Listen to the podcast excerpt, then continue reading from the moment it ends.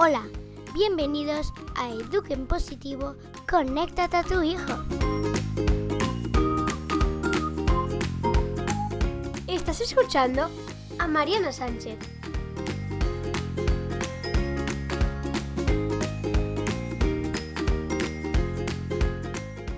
Hola, bienvenido al tercer capítulo de Eduquen Positivo, conéctate a tu hijo.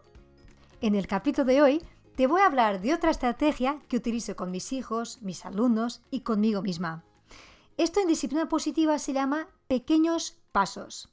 Y te voy a contar una historia que me ha pasado hace unos días donde he aplicado justo esta estrategia.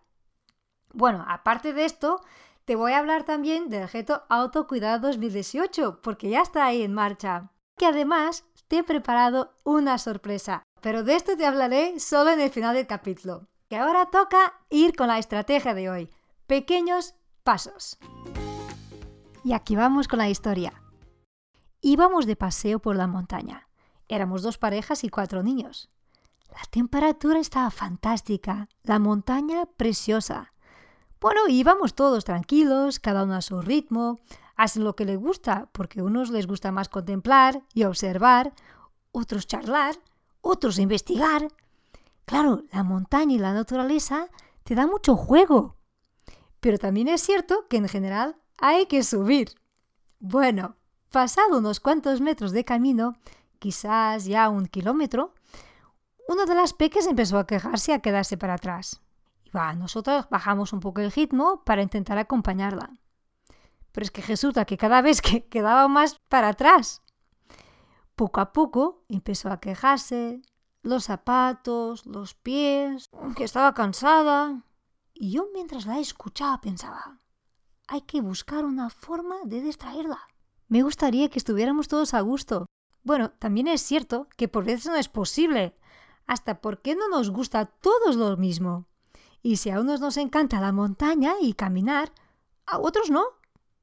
Bueno, pero seguimos caminando poco más hasta un punto que llegamos y decimos, pues nada, va, damos la vuelta.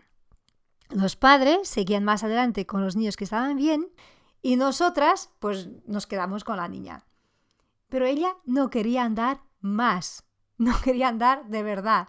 Estaba cansada, desanimada y no tenía ganas ningunas de seguir. Bueno, de golpe me acordé del juego que hago con mi hijo y le pregunté, mira, ¿qué te parece si hacemos un juego? La niña me mira con una cara de sorpresa y desconfiada. ¿Qué juego? El juego de cuántos pasos hay. Me sigue mirando menos desconfiada. ¿Cuántos pasos tú crees que vamos a dar de aquí hasta el coche? Uf, hasta el coche. Ni idea. Es que yo no llego hasta el coche. De golpe me ha entrado otro flash. Claro que no. ¿Cómo le pude plantear el objetivo final? Y además ella no tenía ni idea de dónde estábamos. ¿Sabes qué? Tienes toda la razón. Yo tampoco puedo imaginar cuántos pasos puedo dar hasta el coche. Es que desde aquí no lo vemos, ¿verdad? Y me mira con una cara, esa sonrisa de que por fin me has entendido. y digo, claro, vamos a ver, ¿cuántos pasos tú crees que vamos a dar de donde estamos hasta el árbol que está ahí en la esquina con un ramo caído? Se puso a mirar, me dicho, mmm, yo creo que unos 50. Vale, genial. Pues yo creo que unos 80. Y su madre también ha entrado en el juego y ha dicho, pues yo creo que unos 70. Bueno, las tres estábamos ahí, conectadas en nuestro juego. Y empezamos a caminar. Contábamos en voz alta los números y luego nos hemos contado un poco cansadas porque contar hasta 80 en voz alta cuesta, ¿eh? Y bueno, empezamos a crear estrategias, pues cada una cuenta hasta 10 y así vamos cambiando entre nosotras y eso también nos ayudaba a estar conectadas y atentas en el juego. Bueno, a cada vez que nos aproximábamos de, de la meta, estábamos ahí todas como, uy, a ver quién gana, a ver, a ver si he sido yo o si eres tú. Y así seguimos por más 10 recogidos. Lo pasamos súper bien. No se ha vuelto a quejar hemos llegado en un plis plus al coche y de verdad con esta aventura hemos aprendido las tres. ¿Y qué podemos tirar de esta historia? Bueno, por una parte, que es fundamental adoptar y crear objetivos pequeños, concretos, que los niños puedan lograr. Y esto es cierto que no es solo para niños, porque a nosotros adultos, si nos ponemos un objetivo tan, tan difícil, ya tiramos la toalla. Entonces, pequeños pasos. También es imprescindible conectar con el niño, que pueda participar. También es fundamental cambiar el foco de atención. Y el juego en esto es estupendo, porque si intentas proponer un juego a un niño, yo propongo en cada clase a mis alumnos y con mis hijos a menudo, mira la cara, mira la expresión que hacen cuando le preguntas, ¿hacemos un juego? Es increíble. El juego de verdad tiene muchísimo, muchísimo poder. Despertamos la curiosidad, cambiamos el humor, la actitud. Para mí es muy importante jugar bien.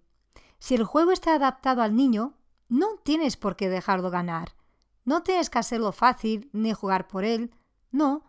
Lo que tienes que vigilar es si de verdad el juego está bien construido. Y si está, déjalo ganar y perder cuando le toca. Porque con el juego va a aprender a gestionar su frustración. En la vida perdemos y ganamos. Y está muy bien aprovechar el juego para trabajar esta habilidad. Bueno, tal como te había dicho en el primer capítulo, el juego va a estar muy presente en Eduque Positivo Conéctate a tu hijo. Si me quieres enviar un comentario, alguna duda o inclusive compartir esta estrategia o otra que utilices en tu casa o con tu familia, me puedes escribir a Mariana Sánchez podcast@gmail.com. Si estás por Instagram o Facebook, me puedes encontrar en Mariana Sánchez Net. Y ahora llegó el momento para contarte qué sorpresa he preparado para ti del reto autocuidado. Bueno, después de escuchar el segundo capítulo, he pensado, voy a preparar una guía para que puedas tener los cuatro pasos que tienes que seguir y además con espacios para que puedas escribir y tomar tus notas de lo que vas a hacer. Si te gustaría tener la guía, envíame un correo a marianasanchezpodcast.gmail.com o también la puedes solicitar directamente en Instagram o Facebook en Mariana.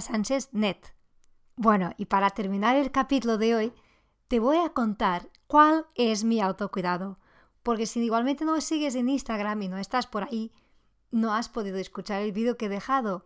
Entonces, el autocuidado que he elegido yo, la actividad que he elegido de mi lista, son clases de impro teatro, improvisación en teatro. Y de verdad para mí es un chute de energía. Es un chute de energía solo salir para ir a la clase. Pero la actividad en sí, todo este tiempo que estoy, que desconecto de todo, es increíble. Y lo hago una vez en la semana. ¿Y tú? ¿Ya tienes tu lista? ¿Has elegido ya lo que vas a hacer? Cuéntame, me encantaría saberlo. Puedes utilizar el hashtag autocuidado2018 si quieres compartir en las redes sociales pero para mí, de verdad, lo que me importa es que lo pongas en práctica y puedas disfrutar. En mi próxima clase de teatro, a ver si hago una foto para poder compartir mi momento de autocuidado.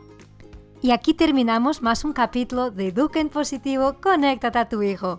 Gracias por estar aquí conmigo y nos vemos en el próximo capítulo. Un fuerte abrazo.